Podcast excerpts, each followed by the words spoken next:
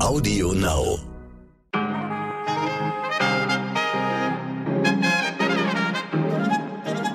Guten Morgen, liebe Zuhörerinnen. Heute ist Freitag, der 16. September. Ich bin Michelle Abdullahi und das ist heute wichtig mit unserer Langversion. Ja, es gibt so eine Funktion auf dem Smartphone, die einem zumindest als Mensch der Generation X und Y ja echt manchmal, oh Gott, jetzt bin ich schon so alt, dass ich sage Generation X und Y. Generation X and Y. So, ja. Eine Funktion, die ähm, manchmal einem die Schamesröte ins Gesicht treiben kann, nämlich die Bildschirmzeit. Ich weiß nicht, ob Sie die nutzen, aber Hand aufs Herz, liebe heute wichtig Community, wie viele Stunden pro Tag schenken Sie Ihrem Handybildschirm und wie viel Zeit davon verbringen Sie auf Social Media? Ich sage es Ihnen ganz ehrlich, äh, ich bin ja nicht so wahnsinnig Instagram-affin. Mein heutiger Gast ist es aber umso mehr und sie hat uns auch verraten, wie viel Zeit sie den sozialen Medien opfert. Und kleiner Spoiler vorab, es ist viel. Das ist jetzt aber auch kein Wunder, denn Laura Larsson ist Podcasterin Moderatorin, Radiomoderatorin, auch wenn sie es nicht gerne hört, Influencerin. Wir sprechen heute über ihr Social Media, über Schönheitsideale und über den Druck, der für KonsumentInnen entsteht, aber auch für CreatorInnen wie sie, die die Inhalte produzieren. Und wenn ich mal ehrlich bin, ich glaube, ich habe früher viel mehr Zeit mit Fernsehen verbracht als mit meinem Handy. Heute glaube ich so ein bisschen, aber ähm, von irgendetwas muss man ja abhängig sein. So, jetzt wird noch kurz das Näschen gepudert. Komm, komm, komm, komm, komm, komm, komm, komm, komm, habe ich gemacht. Und los geht's. Verzeihen Sie, heute wird es ein bisschen flacher. Zuerst das Wichtigste in aller Kürze. Obwohl die Spritpreise exorbitant hoch sind und alle so unbedingt die Verkehrswende wollen, darf ich Ihnen jetzt mal wieder eine Meldung vortragen, die eigentlich gar nicht wahr sein kann. Die Zahl der Autos auf deutschen Straßen steigt jedes Jahr. Auch in diesem inzwischen kommen 580 Autos auf 1000 EinwohnerInnen. Ne, läuft doch super mit der Verkehrswende. Was wir nicht alles ändern wollen und irgendwie nicht schaffen. Und dann frage ich mich auch, was es mit diesen ganzen Radwegen auf sich hat, wenn gar nicht so viele Leute mit dem Fahrrad fahren. Ach so, nee, die bauen wir ja richtigerweise, damit die Leute umsteigen. Machen sie aber irgendwie nicht. Faire Bezahlung für das Pflegepersonal ist auch so ein Beispiel von Dingen, die wir gerne ändern wollen, aber irgendwie nicht schaffen, denn viele Pflegekräfte haben ihren Corona-Bonus wohl nicht erhalten. Das geht aus Recherchen von NDR, WDR und Süddeutscher Zeitung hervor. Nach Prüfung des Bundesrechnungshofes haben zahlreiche Einrichtungen entweder überhaupt keine Mittel beantragt, in anderen Fällen hätten FirmeninhaberInnen die staatliche Prämie nicht nur für ihre Beschäftigten, sondern auch auch für sich selbst geltend gemacht. Dies sei nicht rechtens. Erst in unserer gestrigen Folge haben wir darüber gesprochen, dass Klatschen am Balkon vielleicht nicht reicht. Leute, ehrlich, das geht so nicht. Seit Monaten schon häufen sich unerwartete und teils äußerst mysteriöse Todesfälle unter einflussreichen VertreterInnen der russischen Elite. Erst Anfang der Woche stürzte Ivan Peschorin von seiner Yacht und wurde tot geborgen. Peschorin sollte für den Kreml arktische Bodenschätze Russlands erschließen. Und gestern ist nun der Chefredakteur einer russischen Boulevardzeitung gestorben, Wladimir Sungorkin, angeblich an einem Schlaganfall. Ja, das sind jetzt nur zwei Beispiele einer langen Liste russischer Top-Propagandaleute, die zuletzt ums Leben gekommen sind. Bei vielen Fällen gibt es Verbindungen zum staatlich kontrollierten Gasgiganten Gazprom und die Häufung der Vorfälle führt zu Spekulationen, dass es sich in Wirklichkeit um eine Mordserie handelt. Wir beobachten das natürlich weiter. Nicht nur wir Deutschen, auch die Britinnen sind bekannt für ihre eiserne Disziplin beim Schlangestehen und das beweisen sie aktuell sehr eindrücklich in London. Tausende wollen sich von der Queen verabschieden und der Monarchin an ihrem Sarg, der seit Mittwoch in Westminster Hall öffentlich aufgebahrt ist, die letzte Ehre erweisen. Gestern war die Rede von einer sechs Kilometer langen Schlange mit mehr als 30 Stunden Wartezeit. Das nenne ich wirklich mal Beharrlichkeit, also bei aller Liebe, aber ausnahmsweise sagt wenigstens die Wettervorhersage für London keinen Regen voraus. Na dann, gutes Warten, liebe Leute dort. So, liebe Leute hier, jetzt wird's kurz trocken. Wir müssen heute ein Thema ansprechen, das anders als unser Gespräch mit Laura Larsson über Social Media gleich weniger die Youngster der Generation Z betreffen dürfte, als diejenigen von ihnen, die bereits Immobilien besitzen. Es geht um die Grundsteuererklärung. Ja, da haben jetzt wahrscheinlich viele in diesem Moment abgeschaltet. Für alle, die noch da sind. Die Neuregelung der Grundsteuer ist eine der größten Steuerreformen der vergangenen Jahrzehnte. 36 Millionen bebaute und unbebaute Grundstücke Grundstücke müssen jetzt neu bewertet werden und zwar über Angaben, die EigentümerInnen bis Ende Oktober beim Finanzamt einreichen sollen. Weniger als ein Fünftel hat das aber bisher getan. Grund dafür sind unter anderem technische Schwierigkeiten und Komplikationen bei der Nutzung der Steuerplattform Elster. Wir versuchen mal ein bisschen Licht ins Dunkel zu bringen und haben Laura Estlinger um ein paar Antworten gebeten. Als Redakteurin bei Kapital beschäftigt sie sich seit Monaten mit der Grundsteuererklärung. Laura, Worum, worum zur Hölle handelt es sich bei der Grundsteuer? Wer muss diese Erklärung überhaupt abgeben? Ja, die Grundsteuer muss ganz einfach gesagt für den Grund und Boden gezahlt werden, den man besitzt. Sie trifft also erstmal jeden Eigentümer und jede Eigentümerin, und zwar egal, ob da auf dem Grundstück ein Haus draufsteht oder nicht. Aber weil VermieterInnen sie in der Regel auf ihre MieterInnen umlegen, muss bei dem Thema echt jede und jeder hinhören. Die Grundsteuer gibt's schon ganz lange, aber 2018 hat das Bundesverfassungsgericht gesagt, dass das bisherige Gesetz verfassungswidrig ist. Begründet haben die Richterinnen und Richter das damit, dass die Finanzämter die Grundsteuer mit ganz veralteten Werten berechnen. Olaf Scholz, der war damals SPD-Finanzminister, musste also ein neues Gesetz auf den Weg bringen, eigentlich für ganz Deutschland.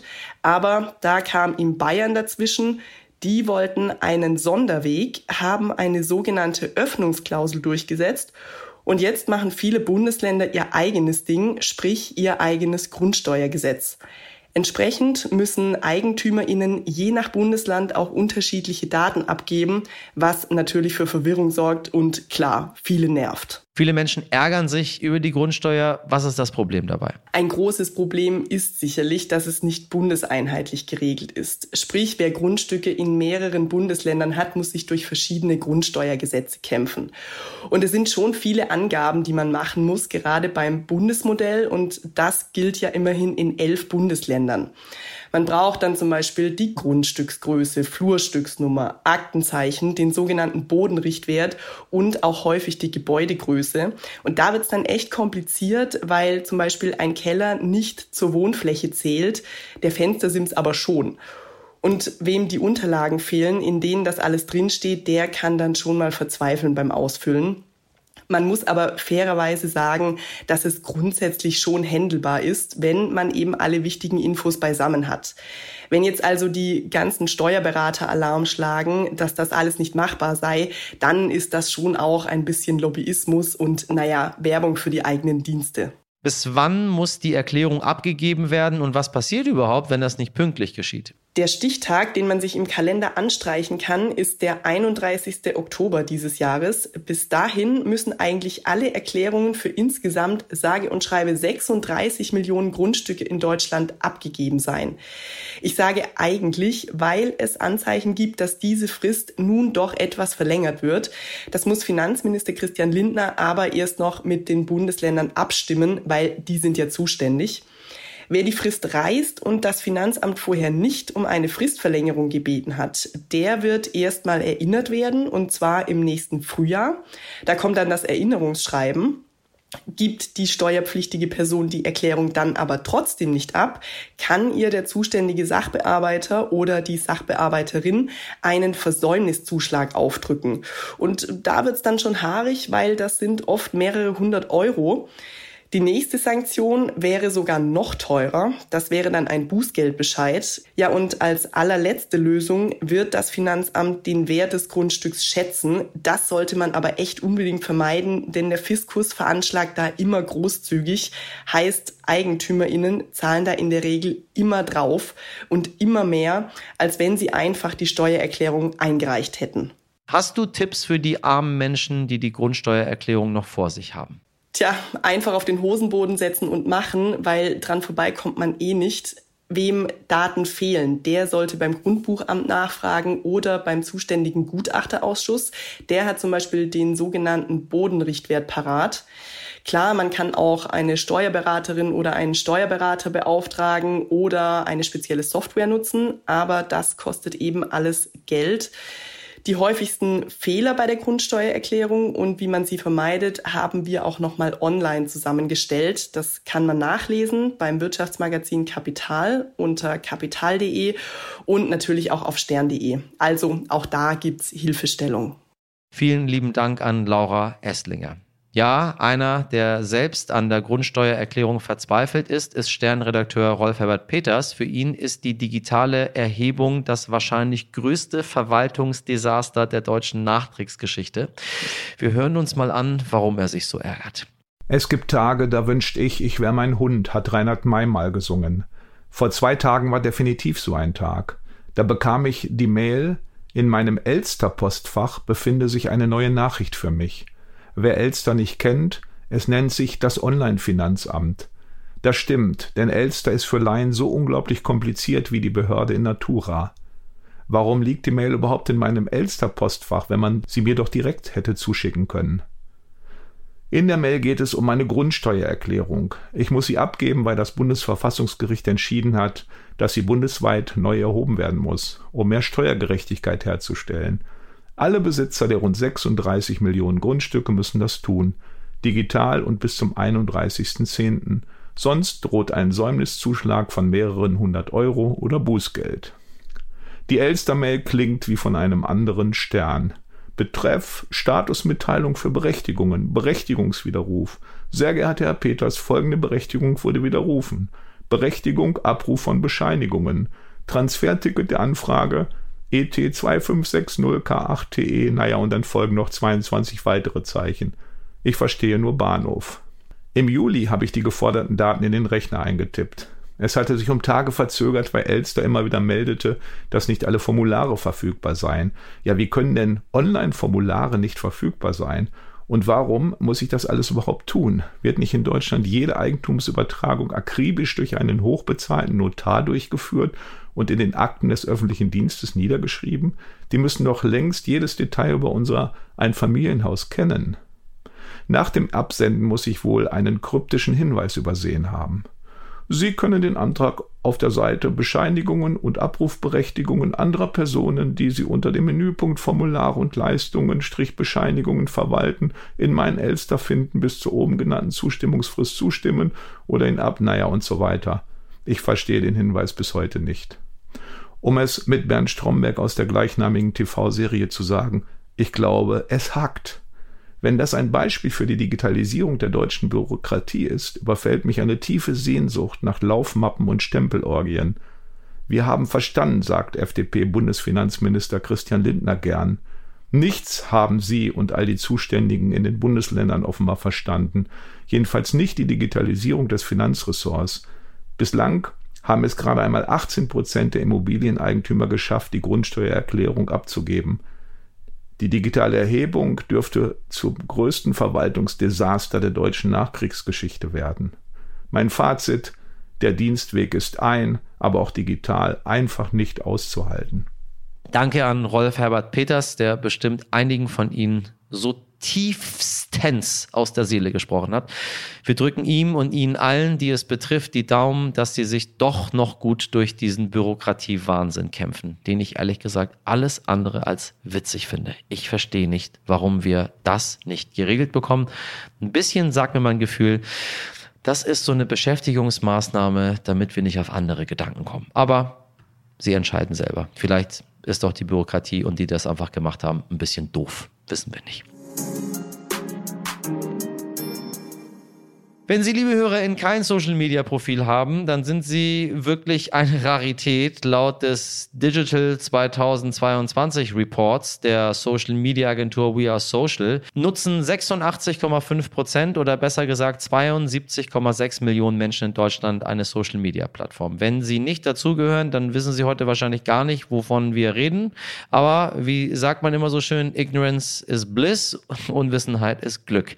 Zumindest aus der Sicht von jemandem, der sich sich jetzt nicht mehr als Teil der jungen Generation Z begreifen kann. Unser heutiger Gast Laura Larsson glaubt, dass die jungen Konsumenten der Generation Z sowieso viel besser mit Social Media umgehen können als diejenigen, die alterstechnisch in der Mitte liegen, also eine Welt vor und mit Instagram erlebt haben. Und sie muss es wissen, denn sie ist der Host des aktuellen Podcasts Raus ab durch Europa, der vier junge Menschen auf einer Interrail-Reise Inter, Interrail-Reise, Interrail-Reise durch Europa begleitet und sich auch damit beschäftigt, wie die Gen, Gen, Gen oh Gott, verzeihen Sie, ich benutze in meinem Leben normalerweise nicht so viele wirre Anglizismen, aber irgendwie hört sich Interrail-Reise und Generation Z irgendwie so ein bisschen komisch an. Also, sie hat Leute bei einer Bahnfahrt durch Europa beschäftigt, die irgendwie ein bisschen jünger sind und die mit Social Media, mit Schönheitsdruck und mit medialen Vorbildern umgehen. Und apropos mediale Vorbilder, auch Lara Larsson hat einen Stempel aufgedrückt bekommen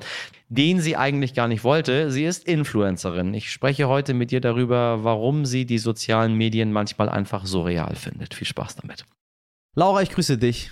Hallo, ich grüße dich. So, Podcasterin, Radiomoderatorin, äh, Vollprofi. Äh, Finde ich gut. Mm, ja. Ja, wie ja? Doch, bestimmt. Wenn du das sagst, dann wird es wohl schon stimmen. Wie kommst du auf, äh, auf Larson? Wo, wo, wie bist du auf den Namen gekommen? Oder heißt du wirklich äh, so? Nee, ich heiße nicht wirklich so. Ich heiße äh, mittlerweile Laura Hansen, weil ich geheiratet habe. Das wäre okay gewesen. Das, aber bevor ich geheiratet habe, hieß ich Laura Boritzka.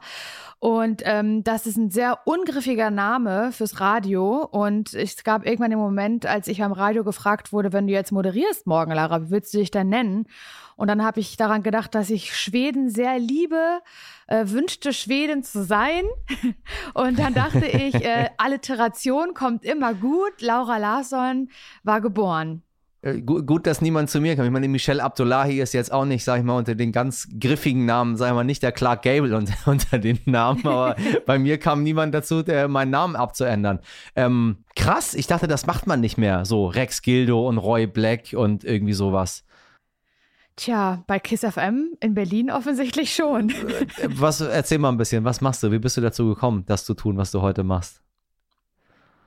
Ich komme eigentlich aus Parchim, aus der Kleinstadt kenn ich, in McComb in der Nähe von Schwerin. Natürlich, ihr habt doch diesen internationalen Flughafen, der dort gebaut werden soll. Habe ich mal ja, drüber berichtet. Ich weiß, ja. Deswegen kenne ich Parchim und schätze Parchim. Ja, witzig. Ja, ich schätze Parchim auch, aber ich habe es nicht immer geschätzt und ähm, deswegen bin ich irgendwann nach Berlin gezogen, so Classic.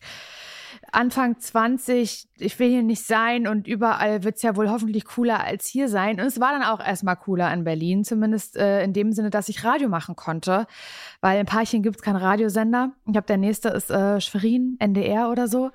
Und ich wollte aber nach Berlin und ich wollte irgendwie zu einem coolen Radiosender, wollte ein Volo machen, habe dann tausend Praktika gemacht und dann irgendwann halt ein Volo beim Radio bekommen.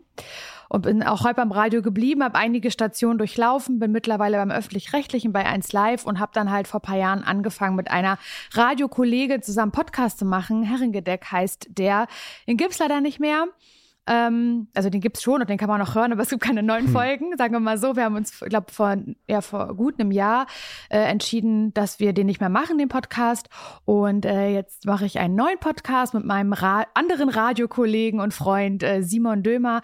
Zum Scheitern verurteilt heißt der Podcast. Und ja, so spreche ich mich durch die Lande im Radio und im Podcast der letzte Podcast Herrengedeck hatte unfassbaren Erfolg. Äh, Ariana Barbori an deiner, an deiner Seite mit ähm, äh, unfassbar coolen Team. Äh, ihr habt euch damals, äh, so ich mich recht entsinne, auch beim Podcastpreis, beim Deutschen Podcastpreis äh, sehr darüber äh, beschwert, warum ja immer eigentlich die Männer im Vordergrund stehen. Und dann haben sie irgendwie eine neue Kategorie geschaffen für Frauen und da habt ihr euch auch gegen gewehrt. Und äh, also mhm. man sieht, du machst eine ganze Menge. Es ist nicht nur Labern und Influenzen, sondern es ist ziemlich viel Stellung beziehen. Mhm. Ähm, äh, meine ganzen äh, jungen KollegInnen hier waren ganz aufgeregt. Ja, oh Gott, du sprichst mit Lara, das ist ja Wahnsinn und das ist ja toll und, und cool und grüß Laura mal und wir hören sie immer. Sie, sie wird euch nicht kennen. Ja, so, aber ihr hört sie aber hier hier, die Grüße Doch, seien äh, mal ausgerichtet jetzt an dieser Stelle.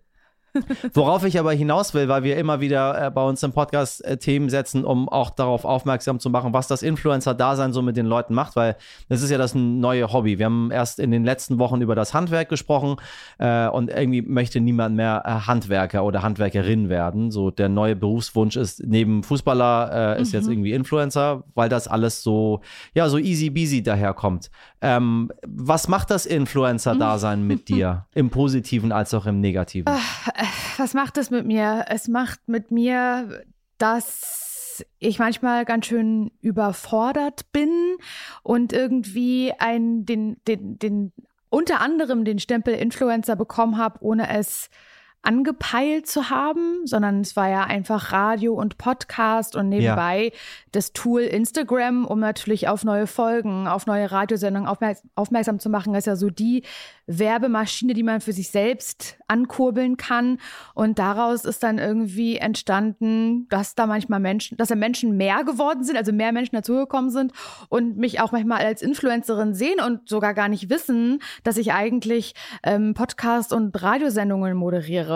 Und ich bin manchmal so ein bisschen pikiert, weil ich das gar nicht sein möchte, weil es mir viel wichtiger ist, ähm, mhm. eine Radiomoderatorin zu sein und dass das halt mein Job ist und ähm, eigentlich Social Media so ein witziges Tool sein soll, wie wenn mir was Witziges passiert ist oder ich eine Story habe oder irgendwie mir was auf der Seele brennt, dass ich da eben eine Reichweite habe, um das da sagen zu können. Ähm, aber ich bin auch sehr froh, dass meine Einnahmequelle nicht dieses Influencer-Sein ist, sondern dass ich das auch ausmachen kann und lassen kann, wann immer ich will. Weil ich finde es schon auch anstrengend. Also muss ich ganz ehrlich sagen. Weil es auch so, mh, mm, ja, wie soll ich das sagen? absurd irgendwie ist. Es ist so absurd und mir geht es ja selber auch so. Ich konsumiere ja auch Instagram und TikTok und ich kenne auch das Gefühl, fremden Leuten zu folgen, weil man irgendwie witzig findet, was die machen oder irgendwie cool findet, was die kochen oder irgendwie hübsch findet, was die anhaben. Also ich kenne es ja selbst als Konsumentin und auch da merke ich da manchmal, Du kennst diese Menschen nicht, Laura. Es sind zehn Sequenzen heute gewesen. Es sind vielleicht zwei Minuten, ja. die du gesehen hast von dieser Person. Ähm, ich finde es surreal. Ich finde das Influencertum surreal irgendwie.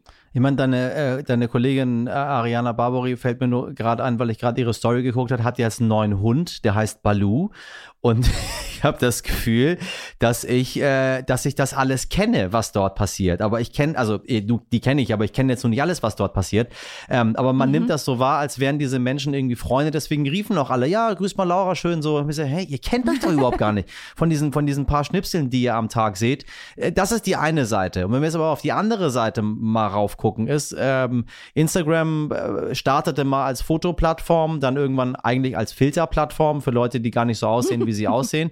Ähm, äh, ist es richtig, dass du hast auch einen Schönheitseingriff vornehmen lassen, weil du dich selber so unter Druck gesetzt gefühlt hast durch die Community bei Instagram?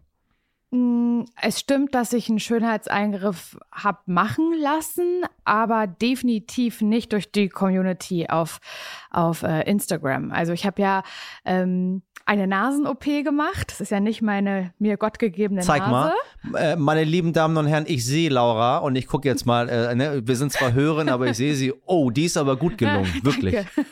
Und ich bin als Iraner Experte für Nasen-OPs. Also ich, so? ich komme aus einem Land, wo alle, ich glaube, alle 83 Millionen Iraner, Männer wie Frauen, ah, ja, sind in der okay, Nase okay, operiert. Verstehe. Nur ich nicht. Verstehe. Okay, dann bist du wirklich Experte. Also vielen Dank, der mich das als Kompliment und gibst an meine Ärztin weiter. Äh, ja, das ist, ich würde wirklich nicht sagen, dass Instagram daran schuld ist, das hat ganz im Gegenteil. Ähm, als ich mal in einer Podcast-Folge erzählt habe, noch bei Herrengedeck, ey, Ariana, ich spiele mit dem Gedanken und ich war jetzt bei einem Beratungsgespräch, das ist schon Jahre her und wir haben ganz offen darüber geredet im Podcast und ich habe so viele Nachrichten bekommen auf Instagram von Menschen, die das nicht wollten. Die, also fremde Menschen, die gesagt haben, ich will nicht, dass du dir die Nase operieren lässt. Dann siehst du aus wie alle anderen. Ich will, dass du damit klarkommst. Ich habe auch eine große Nase und mir geht's besser, wenn ich dich sehe, die auch keine perfekte Nase hat. Also es war tatsächlich eher das Gegenteil. Und ich muss dir ganz ehrlich sagen, dass mich das unter anderem dazu beeinflusst hat, das erstmal nicht zu machen mit der Nase. Also es, ich habe dann zwar ein Beratungsgespräch gehabt, habe dann aber wirklich ein paar Jahre lang mich gar nicht damit beschäftigt, ähm, habe dann in der Zwischenzeit geheiratet und bin in einer glücklichen Beziehung und ich habe tolle Freunde und KollegInnen und habe dann irgendwann mit meinem Mann darüber gesprochen, habe gesagt, du, das mit der Nase, das nervt mich ja, weißt du ja. Und jetzt bin ich auch öfter mal vor der Kamera und jedes Mal ärgere ich mich darüber und ich will das nicht. Und er hat gesagt, du kannst machen, was du möchtest, aber bitte niemals wegen mir. Und ich so, nee, und schon gar nicht wegen dir und schon gar nicht wegen Social Media. Und ich habe das wirklich für mich gemacht. Und das finde ich gut. Ich finde, es gibt nichts daran zu rechtfertigen, wenn jemand sagt, ich möchte das für mich machen.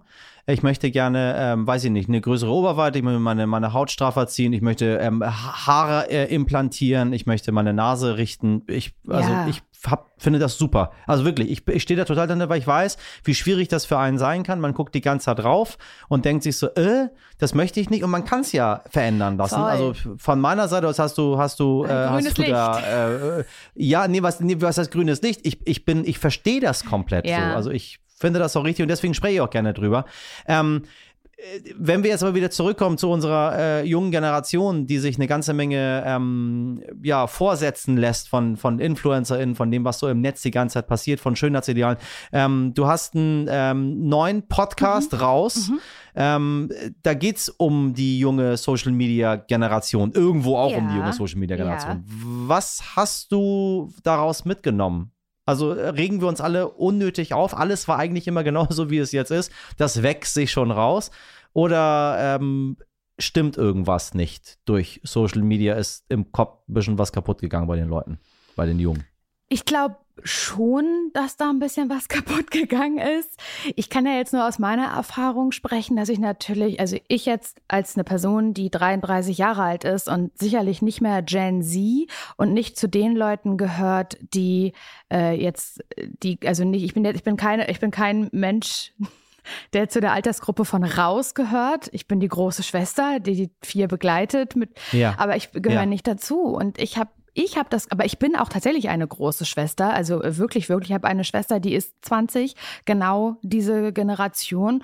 Und ich habe das Gefühl, aber das muss überhaupt nicht stimmen. Es ist nur mein Gefühl mit den Leuten, mit denen ich zu tun habe, die gerade Gen Z sind, dass die damit sogar besser umgehen können als ich. Also ich habe das Gefühl, dass meine Schwester oder auch die vier Reisenden von raus viel mehr sie selbst sind, sich viel mehr trauen und viel mutiger sind und sich viel mehr so geben, wie sie eigentlich sind, als ich ich, als hätte das einen Vorteil, dass die schon immer mit ähm, Social Media aufgewachsen sind. Ich bin diejenige, die da einen Filter rauf macht, damit die Haut ein bisschen geschmeidiger aussieht oder sowas.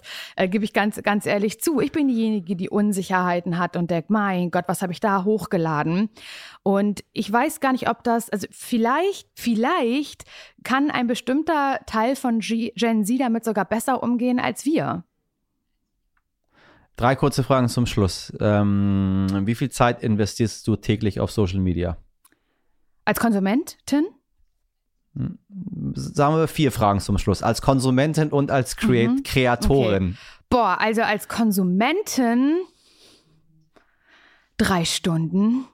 Also nicht am Stück, um Gottes als, Willen. Aber äh, als Creatorin? Als Creatorin halbe Stunde. Lieblingsplattform? Mittlerweile TikTok.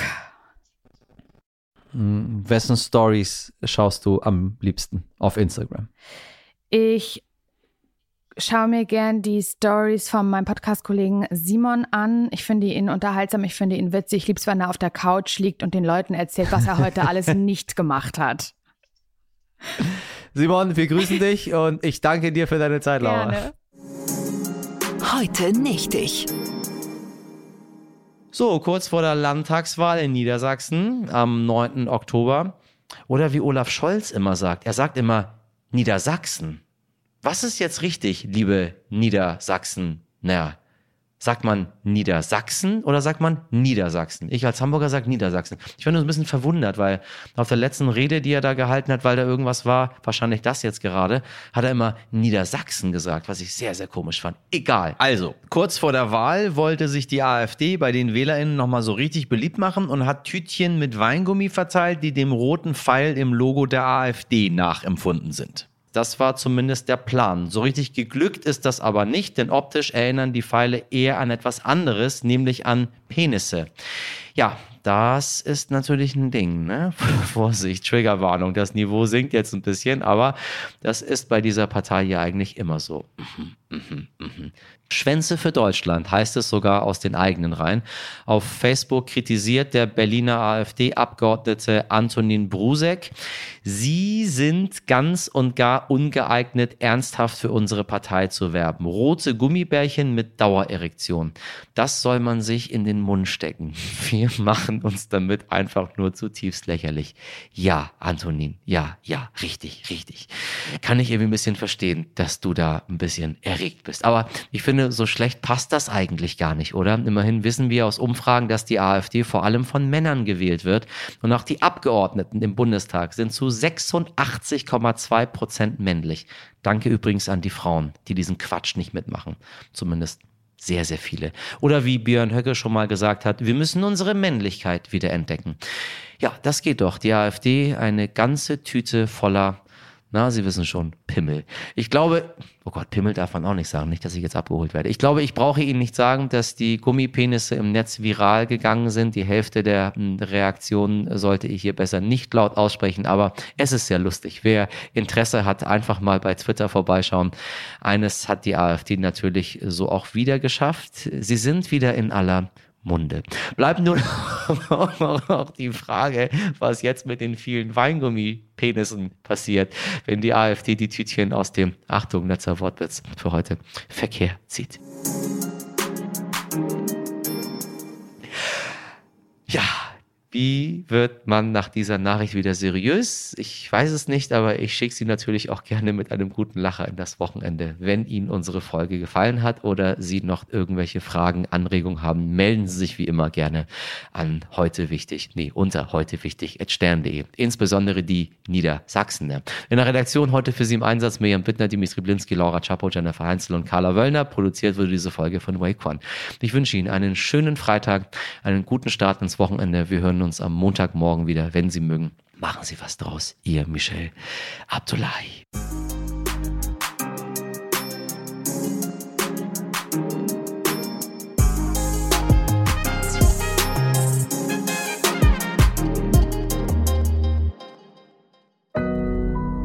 Audio Now.